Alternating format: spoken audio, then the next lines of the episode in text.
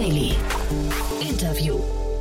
Ja, herzlich willkommen zu Startup Insider Daily. Mein Name ist Jan Thomas und heute geht es mal wieder um das Thema Elektromobilität. Ich spreche mit Jörg Heuer, er ist der CEO und Co-Founder von EcoG, ein Unternehmen, das gerade 6 Millionen Euro eingesammelt hat und wirklich was ganz Spannendes macht, finde ich, gerade vor dem Hintergrund des gerade stattgefundenen Mobilitätsgipfel. EcoG baut Ladestationen bzw. ein Betriebssystem für Ladestationen. Jörg hat selbst den Android-Vergleich gezogen und ich glaube, das ist auch die Richtung, in die es geht. Aber viel besser erklärt euch das jetzt gleich Jörg Heuer, der CEO und Co-Founder von EcoG. Startup Insider Daily. Interview. Sehr schön, ja, ich freue mich. Jörg Heuer ist bei uns zu Gast, CEO und Co-Founder von EcoG. Hallo Jörg. Ja, guten Morgen. Vielen Dank für die Einladung, Jan. Sehr gerne, das toll, was, toll, dass wir sprechen. Spannendes Thema hast du mitgebracht, aber äh, fangen wir gleich mal an mit eurem Namen. Da hast du mir gerade im Vorfeld schon äh, erzählt, äh, wie, die Herleitung davon ist. Erzähl doch mal das. Damit sind wir, glaube ich, schon mittendrin im Gespräch. Ja, das war in der Tat äh, ganz spannend. Wir haben das äh, Kraut gesourced, unseren Namen, und hatten so ein Ideen, was wir vermitteln wollen damit. Ähm, sollte irgendwie rum sein. Wir machen ja ein Betriebssystem, das hat viel zu tun mit dem Ökosystem auf der einen Seite, aber auch mit dem, was wir erreichen wollen, äh, nämlich ecologic friendly zu sein, äh, entsprechend auch diese Nachhaltigkeitsthemen voranzutreiben. Und auf der anderen Seite haben wir viel zu tun natürlich mit der Energie, mit Energy, mit Grid. Und so haben wir dann ähm, die Crowd über Crowdfunding diesen Terminus EcoG gefunden, den mhm. wir eigentlich als Gründer sehr spannend fanden. Und Betriebssystem, erklär mal genau, was ihr da macht. Ja, Betriebssystem ist, äh, wir machen im Endeffekt, ähm, ja, ich nenne es manchmal das Android der, der Ladestation für Elektromobilität. Und äh, was dahinter steht, ist die Vision. Ähm, wir sehen, äh, dass wir diese Infrastruktur, die Elektromobilität smart machen wollen. Wir wollen das integrieren. Wir wollen einen Beitrag liefern, und nicht nur in die Nachhaltigkeit der der Mobilität, sondern auch einen Enabler schaffen, mehr Erneuerbare ins Grid zu integrieren. Und da merkt man schon, es, es hat mehr zu tun, als platt Energie an Elektrofahrzeuge zu geben, sondern man muss das eben logistisch auch integrieren können. Und da sehen wir sehr viel Parallelitäten von dem, was wir mit einem Betriebssystem aller Android im Bereich der Mobilkommunikation gelernt haben. Mhm. Und ähm, ja, so sind wir unterwegs mit der Version, wie machen wir eigentlich diese Ladeinfrastruktur, die Elektromobilität smart und gut integriert integriert in das Grid. Ja, daher auch wieder die Brücke zu, zur Energy, dem Grid, Gridhalter. Jetzt war ja gerade gestern war ja der Mobilitätsgipfel hier in Berlin. Ähm, wie hast du denn da drauf geschaut? Äh, da hatte man, hat man ja so den Eindruck, äh, E-Mobilität, also zumindest am Anfang, Tesla war gar nicht eingeladen, wenn ich es richtig mitbekommen hatte, da, dass man hatte so den Eindruck, die werden fast vergessen, die E-Mobilitätsanbieter. Ja, also ähm, da haben wir häufig den, den Blick drauf, dass das irgendwie so ein Stück weit eine, äh, die, die Elektromobilität so aus der, aus der Vergangenheit gedacht wird. Ja, wo wir sagen, ja, äh, wir haben teilweise ja die Diskussion gehabt, muss jetzt an jeder Tankstelle eine, eine Ladesäule hin. Und da merkt man schon, naja, ähm, man muss, glaube ich, äh, dieses Thema zunehmend äh, auch out of the box denken. Und wir haben da zwei Aspekte, die, glaube ich, die äh, Elektromobilität spannend machen gegenüber einer Denke, äh, Tanken 2.0. Äh, das eine ist, ähm, äh, charmant ist Elektromobilität, weil eigentlich elektrischer Strom überall verfügbar ist. Ich muss nicht irgendwo einen Tank buddeln und eine Tankstelle haben, sondern egal, ob ich beim Gym bin, beim Einkaufen bin, zu Hause bin, ist Elektrizität zunächst mal weit verfügbar. Und ähm, äh, das heißt, ich muss eigentlich nicht mehr zu einem bestimmten Ort hinfahren, sondern überall dort, wo ich bin, kann ich mich einstecken. Ja, und eigentlich nachladen. Das ist ähnlich wie wenn man, wenn man mit dem Notebook unterwegs ist, dann lade ich das ja auch nicht morgens einmal auf, sondern überall, wo ich eigentlich so eine Steckdose habe, stecke ich halt ein und lade ein bisschen nach. Und das ist einerseits die charmant, ich kann überall laden, aber, und das ist der zweite Teil dran, ich will das eigentlich integrieren mit meinem Alltag, dass ich keinen Zusatzaufwand habe. Und da muss das das Thema halt auch smart werden. Und ich glaube, der Teil, da wird häufig noch sehr aus dem Gestern gedacht, äh, wie Elektromobilität ausschaut, was wir auch in den Gipfeln sehen. Man sagt, ja, äh, gibt es dann die großen Ölkonzerne, die dann halt an ihren Tankstellen zusätzlich Lader hinbauen? Nee, wir müssen eigentlich dafür sorgen, dass das mehr in Fläche kommt. Und das, der, der Teil, der aber dann schon gesehen wird, ist, ähm, Elektromobilität wird nicht nur durch die Autos bewegt, sondern auch durch die Infrastruktur und das kam gestern sehr stark auch raus. Ähm, manchmal sind die Kollegen, mit denen ich spreche, überrascht, dass ich sage, ähm, die Versorgung für die Elektromobilität ist heute schlechter als vor drei Jahren. Ist das ja, so? Ja? Das, das liegt dran, weil wenn wir uns das Wachstum an Fahrzeugen anschauen, ist die Anzahl an Ladepunkte pro Fahrzeug Faktor drei schlechter als vor drei Jahren. Aha. Weil ja, es so viel heißt, mehr Fahrzeuge gibt, meinst du? Genau, oder? Weil, ja. weil, weil Elektromobilität Gott sei Dank hinsichtlich der Fahrzeuge super erfolgreich ist. Und jetzt müssen wir halt dafür schauen, wie skalieren wir eigentlich auch den, den anderen Teil des Marktes, dass das nicht zu einem, zu einem Roadblocker wird.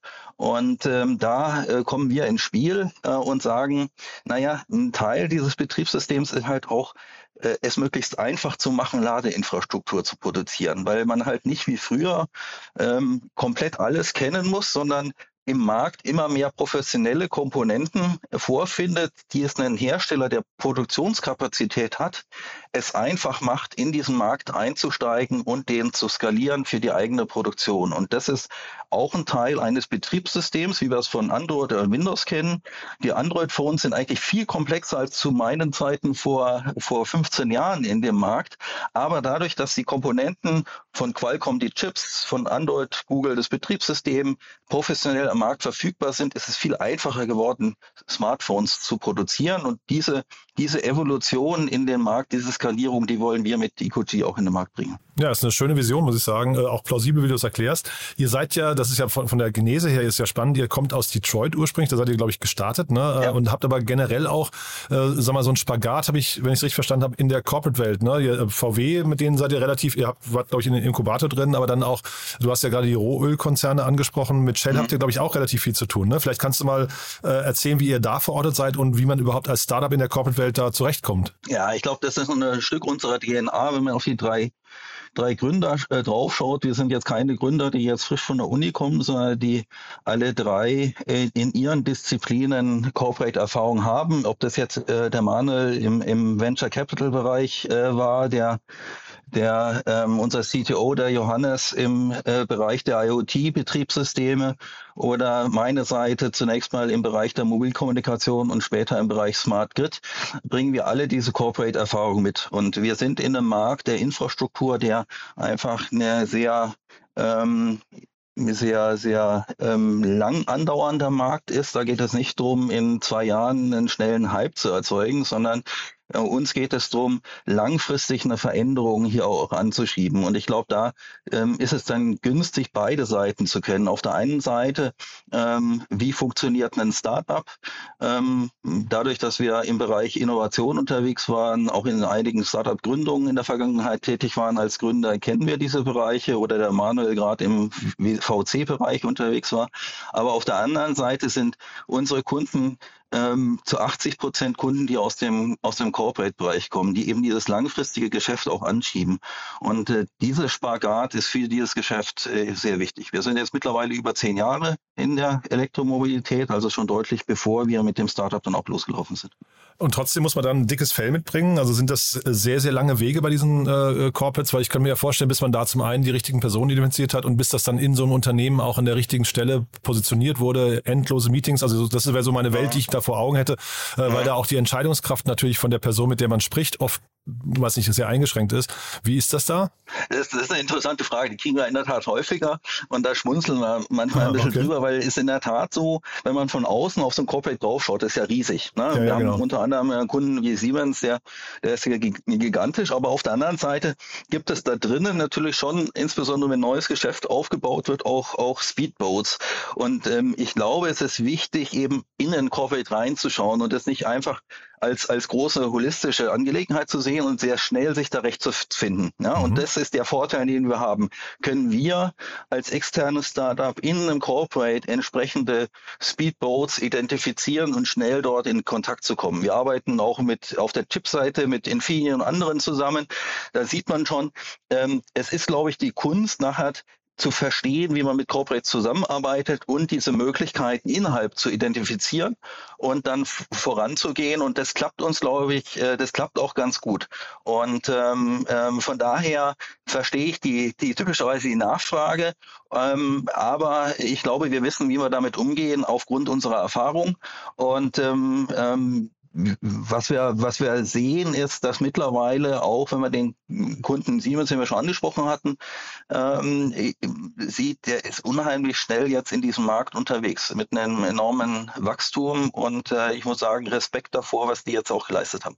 Wir sprechen vor dem Hintergrund einer Finanzierungsrunde und wenn ich mir euer Alter angucke, also 2017 gegründet, bis heute mit relativ wenig Kapital ausgekommen. Wie, wie hat man das äh, einzuordnen? Habt ihr in einem sehr, sehr kleinen Team gearbeitet oder wart ihr sehr früh quasi, äh, habt, habt ihr sehr früh schon Umsatzpotenziale äh, gehabt? Ja, wir haben sehr früh Umsatz gemacht, dass wir einen Großteil unserer Kosten auch decken ähm, konnten. Dazu ähm, muss man vielleicht nochmal einen Schritt zurückgehen auf dieses Geschäftsmodell, dass wir einerseits ja ein Betriebssystem herstellen und zur Verfügung stellen. Und unser Geschäft hat eigentlich zwei Teile. Das eine ist ähm, unsere Kunden zu enablen, schnell ähm, zum Markt zu kommen ähm, mit Ladeinfrastruktur. Da unterstützen wir unsere Kunden in dem Go-to-Market, reduzieren das bei 50 Prozent, ähm, kalkulieren mit denen aber durchaus dieses Projekt dann auch durch. Das trägt dann äh, sehr gut die, die Kosten.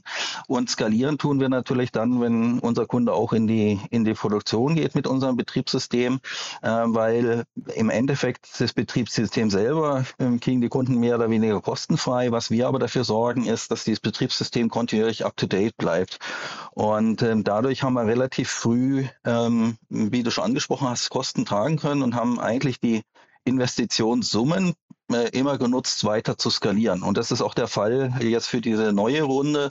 Da geht es nicht darum, Kosten zu, äh, ich sag mal, unsere Rundown-Rate ähm, zu finanzieren. Wir sind im letzten halben Jahr profitabel gewesen, sondern mhm. den nächsten Schritt in der Skalierung zu machen. Das heißt, auf die 30 Prozent Marktanteil in Europa zu kommen und jetzt ähm, neben unserem äh, indischen Markt auch äh, den amerikanischen Markt jetzt weiter zu öffnen, weil die äh, jetzt langsam Geschwindigkeit aufnehmen. Und jetzt sprechen wir trotzdem vor dem Hintergrund einer Finanzierungsrunde. Gestern äh, war im Tagesspiegel zum Mobilitätsgipfel zu, zu lesen, dass der ähm, VW-Chef Blume Christian Lindner hat abblitz, äh, abblitzen lassen. Bei euch ist die Lindner Group eingestiegen. Das hat aber jetzt nichts miteinander zu tun. Ne? also wir haben, wir haben in der Tat zwei, zwei neue Investoren mit dabei. Das ist die äh, BayBG und die Lindner Group. Aber die Lindner Group äh, ist das, das Real Estate-Unternehmen äh, dahinter. und äh, da sind wir auf Fotum, weil wir mit beiden äh, Investoren jetzt welche Investoren an Bord haben, die eben auch die Infrastrukturseite kennen. Wir haben zwei Bestandsinvestoren äh, mit von der Partie. Das ist einerseits die ähm, die äh, Helen Ventures, das ist eine Utility in, in Finnland, die sehr gut das Thema Elektromobilität schon seit Jahren kennt, äh, investiert ist auch in einen der Backend-Operators ähm, zu dem Thema. Und ähm, die Ananda, ähm, die ein Impact-Investor sind, also in mhm. nachhaltige Themen investieren, also die Hauptakteure äh, unserer, auf unserer Investorseite. Mhm. Und ihr habt eine ganze Reihe an Awards schon gewonnen, ne? Und ähm, ihr wart bei Katapult dabei und ich habe euch auch bei Deloitte Technology Fast 50 äh, gesehen. Äh, das heißt, ihr habt relativ viel Rückenwind mit dem Thema offensichtlich, ne? Ja, ich glaube, insgesamt äh, finden wird es schon sehr spannend gesehen in dem Bereich, wo wir unterwegs sind. Also Art 1 ist, glaube ich, das Thema Betriebssystem sehr ungewöhnlich. Also wenn man mal überlegt, welche Startups findet man so ad hoc, die ein Betriebssystem machen, das ist nicht allzu viel. Auf der anderen Seite adressieren wir ja schon einen gigantischen Markt. Wir sind in der Elektromobilität, man meint es immer, ja, wir sind jetzt schon mal fortgeschritten. Wenn man jetzt den Gesamtmarkt anschaut, bewegen wir uns immer noch so im Bereich drei, vier Prozent des Gesamtmarktes. Äh, in fünf Jahren ähm, wird der im Bereich für uns adressierbar ähm, von fünf Milliarden ähm, Euro liegen. Und ähm, von daher ähm, glaube ich, ist das Interesse in dieses Thema reinzuschauen einerseits, aber auch das Verständnis, was bewegen wir eigentlich mit äh, diese Infrastruktur smart zu machen und welche Nachhaltigkeit ist da drin. Ich glaube, diese Kombination macht das Thema spannend und wir sehen das auch auf der VC-Seite. Da äh, ist eine ganze Ecke jetzt unterwegs, wo ähm, äh, VCs überlegen, wie gehen wir eigentlich mit diesem, mit diesem Wandel in die Nachhaltigkeit auch um. Ananda war hier einer der, der sehr frühen VCs, die gesagt haben, sie investieren dediziert in nachhaltige Themen. Ähm, du hast auch den, den ähm, äh, Catapult Accelerator in Norwegen mhm. angesprochen. Auch da ähm, ja dieser Gedanke dahinter, wie, wie ähm, gehen wir eigentlich meaningful, also wie gehen wir mit Nachhaltigkeit äh, an das Thema Investment ran und auch ähm, ähm, Startups dazu zu enablen, in diesem Bereich profitabel auch unterwegs zu sein. Und ich glaube, Nachhaltigkeit wird immer so ein Stück weit als gut Ding gesehen, aber ein Stück weit zu Nachhaltigkeit gehört auch, in diese Profitabilität zu kommen, weil ansonsten werde ich das Geschäft auch nicht nachhaltig weiter treiben, können. Ja, also das ist so, glaube ich, so, ein, so eine Summarum, wo relativ viel heute am, ähm, am Markt unterwegs ist und deswegen auch das Interesse hinsichtlich EcoG so groß ist. Ihr habt dann trotzdem, das ist ja relativ besonders, ihr habt jetzt mehrere Inkubatoren und Accelerator in eurem Cap-Table. Ne? Ähm, ihr habt Techstars dabei, dann mhm. äh, haben wir gerade über Katapult gesprochen. Äh, allererster Investor war Next47, das ist der äh, Siemens-Inkubator, wenn ich es mhm. richtig weiß. Ne? Ähm, das heißt, sind die anders, vielleicht kannst du mal deine Erfahrungen schildern, sind die anders als herkömmliche, normale VCs? Ja, also die, die kann man in der Tat jetzt nicht als, als VC, glaube ich, sehen, die ist ja gerade die drei genannten. Ähm, Next47 ist ja mit einem sehr starken ähm, Corporate-Hintergrund. Ähm, aber es ist ein großer Anteilseigner bei euch, ne? habe ich gesehen. Es ist ein großer Deswegen, Anteilseigner, ja, ne, genau, das ja. liegt mhm. aber ein Stück weit an der Historie, muss man dazu sagen. Ne? Mhm. Wir sind ja aus, aus, dem, aus dem Konzern heraus entstanden, es mhm. ist ein Stück weit ein Management-Buyout gewesen ah, ja. und ähm, sozusagen die Buyout-Komponente ist hier drin ähm, als, als Anteil Anteilskomponente. Ähm, wenn man jetzt Techstars und Catapult sieht, da liegt ja das Modell ein Stück weit anders. Da geht es darum, im Endeffekt ähm, mit dem Netzwerk, was diese Accelerators haben, ähm, ein Startup mit zu unterstützen. Und für uns war das insbesondere spannend, weil klar war bei dem Thema, dass wir sehr schnell eine internationale Ausrichtung äh, benötigen. Und wenn wir jetzt auch auf unser Team schauen, wir sind jetzt gut 30 Leute mit aus über 14 unterschiedlichen Nationalitäten, äh, sieht man, dass es jetzt nicht nur auf unser Geschäft abbildbar ist, sondern durchaus auf das Team, was hinter Ecogy steht, dass wir hier sehr international aufgestellt sind. Und ein Enabler dafür waren in der Tat diese diese ähm, ähm, Startup Accelerators, äh, einerseits Techstars und dann eben auch Catapult in Norwegen. Und du hast ja schon von der Internationalisierung gesprochen jetzt bei euch. Ähm, wo sind denn die, sag mal, die wichtigsten Kunden für euch? Wer, wer ist das denn konkret und in welchen Ländern findet man die? Ist das dann eher in den USA, in China oder tatsächlich Europa? Ja, das ist spannend äh, aus unserer Sicht, weil wir werden häufig von den Investoren natürlich auch angesprochen, wie schaut es aus mit Amerika, wie schaut es aus mit China, Europa, wie mhm. teilt ihr den Markt eigentlich ein? Und dieses Thema Elektromobilität ist einer der wenigen Markt, wo, Märkte, wo ähm, für die westliche Welt Europa führend war. Das wird sich jetzt in, nach unserer Erwartung in den nächsten drei Jahren ändern. Da wird wieder mehr Nordamerika übernehmen. Aber zunächst mal war hier der europäische Markt führend. Das heißt, für uns ähm, dahingehend interessant, dass wir eben aus Europa hier sehr viel äh, auch an neuen Technologien, an neuen Herangehensweisen entwickeln konnten und jetzt äh, umso vorbereiteter in den amerikanischen Markt reingehen. Was für uns spannend war, vor zwei Jahren zu sehen, welche Geschwindigkeit Indien aufnimmt.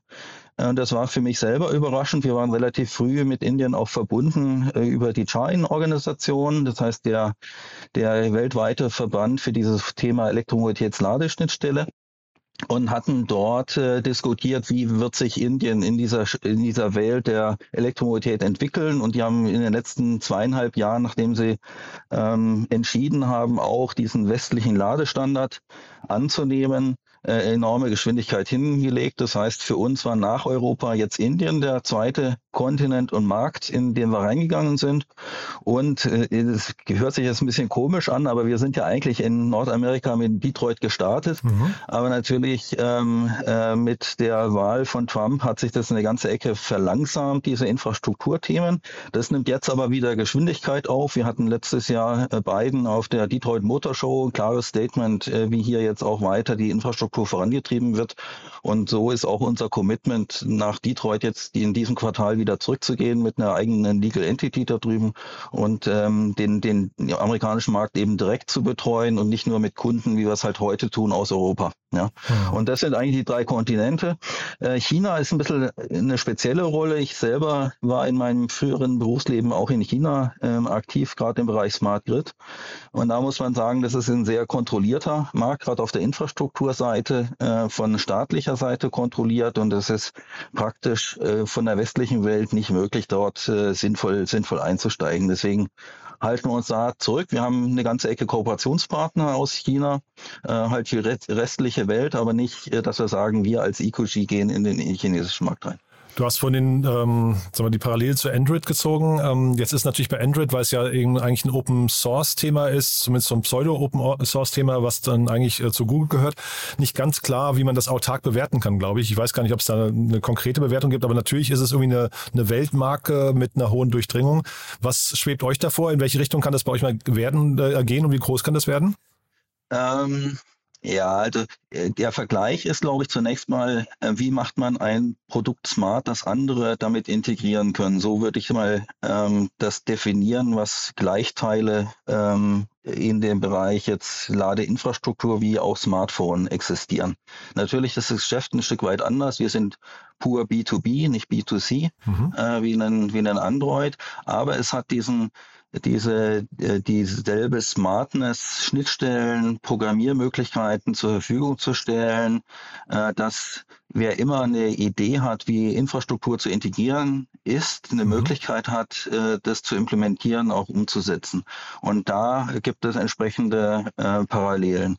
Wir haben viel die Diskussion rund um Open Source. Ich glaube, das ist äh, gängig, wenn man ein Betriebssystem macht, ähm, dass man Open Source nutzt, aber auch dazu beiträgt. Das ist bei uns nicht anders. Mhm. Ähm, und glaube ich auch dahingehend eine Parallelität, dass wir sagen, es gibt bestimmte professionelle Anteile da drin, wie wenn jemand eben seine eigene Applikation umsetzt, dass man on top von dem, was man an Betriebssystem macht, eben auch eigene Dienste und eigene äh, Möglichkeiten schafft, äh, Software umzusetzen. Und von daher ist es fast äh, entsprechend, wie wir das auch in den anderen Modellen Richtung Betriebssystem sehen. Ja, aber also Open Source, ich meine jetzt Apple, iOS oder, oder äh, Windows und sowas sind ja keine Open Source ähm, Unternehmen. Ne? Also das, das heißt, das ist jetzt quasi eine, eine weil du gerade sagst, das wäre quasi die Norm, das ist wahrscheinlich eine der beiden Möglichkeiten, oder? Mhm.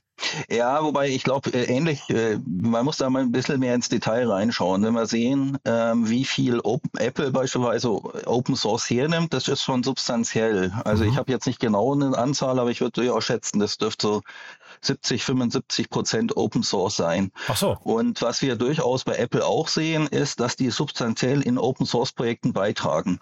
Mhm. Also ähm, ja, äh, ich nenne es manchmal den Sugar Layer oben drüber. Den okay. äh, macht A Apple selber genauso wie in Android selber macht und wie wir ihn auch selber machen, beziehungsweise äh, im Endeffekt eigentlich unsere Kunden ihn selber machen, weil mhm. wir B2B sind. Mhm. Aber da drin steckt eine ganze Ecke Open Source und wir tragen auch zu Open Source Projekten wie Open V2G beispielsweise bei. Äh, so dass wir sagen, ähm, ja, es ist ein Kernbestandteil einfach, um, um die Themen auch, auch dahingehend nachhaltig zu gestalten, äh, sinnvoll das Open Source zu nutzen und auch dazu beizutragen. Auf der anderen Seite aber auch die Freiheit, denen zu lassen, die Ideen haben, selber zu entscheiden, wie sie diesen Sugar Layer, so nenne ich ihn oben drüber, halt umzusetzen. Mhm.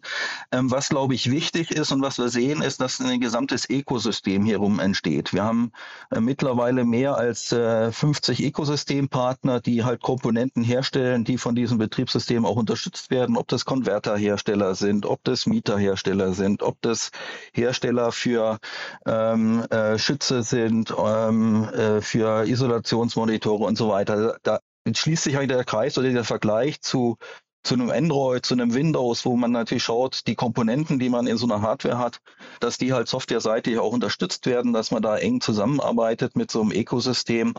Ähm, das ist, glaube ich, dann äh, auch eine weitere Parallele zu, zu, den Betriebssystemen, die wir da draußen sehen. Super. Also ein sehr, sehr spannendes Thema, Jörg, muss ich sagen. Ähm, ich würde sagen, wir bleiben in Kontakt. Ne? Das, das, das, klingt ja nach vorne raus so, als passiert da relativ viel bei euch. Ähm, haben wir für den Moment was Wichtiges vergessen? Ähm, nee, ich glaube, das äh, ist rundet das ein Stück weit ab. Vielleicht ähm, zwei, zwei Themen, die wir immer ansprechen.